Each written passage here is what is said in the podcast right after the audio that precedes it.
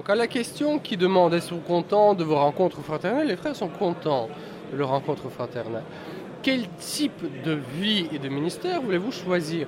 La vie à plusieurs, avec le ministère seul, la vie à plusieurs, avec le ministère en partie seul, en partie en plusieurs, la vie seule avec le ministère seul. Vous voyez donc tous les cas de figure possibles, on envisage tout cela et là nous voyons la majorité des prêtres qui désirent les formes de vie plus communes avec le ministère qui sera ou bien exercé à seul, ou bien exercé en collaboration, ou bien avec d'autres prêtres, ou bien avec les diacres ou les laïcs.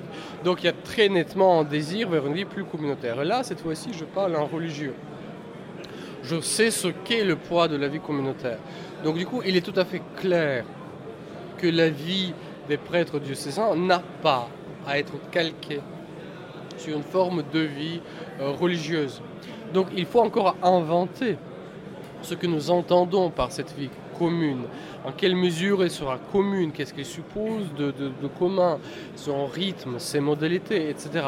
Donc je pense que face à cette attente, qui est un peu surprenante en réalité, euh, il, il nous faudra inventer des formes que nous proposons. Mais probablement, il probablement, j'en sais rien, c'est encore fois au synode et à l'évêque en quelque sorte de, de décider, mais on pourrait penser qu'on partirait, qu'on s'éloignerait de plus en plus de modèles, le curé, le clocher, le village, vers plutôt un modèle qui était celui de l'évangélisation de la Gaule, celui de l'évangélisation dans les pays de mission, où vous avez les centres de rayonnement qui sont les pôles missionnaires à l'intérieur du pays.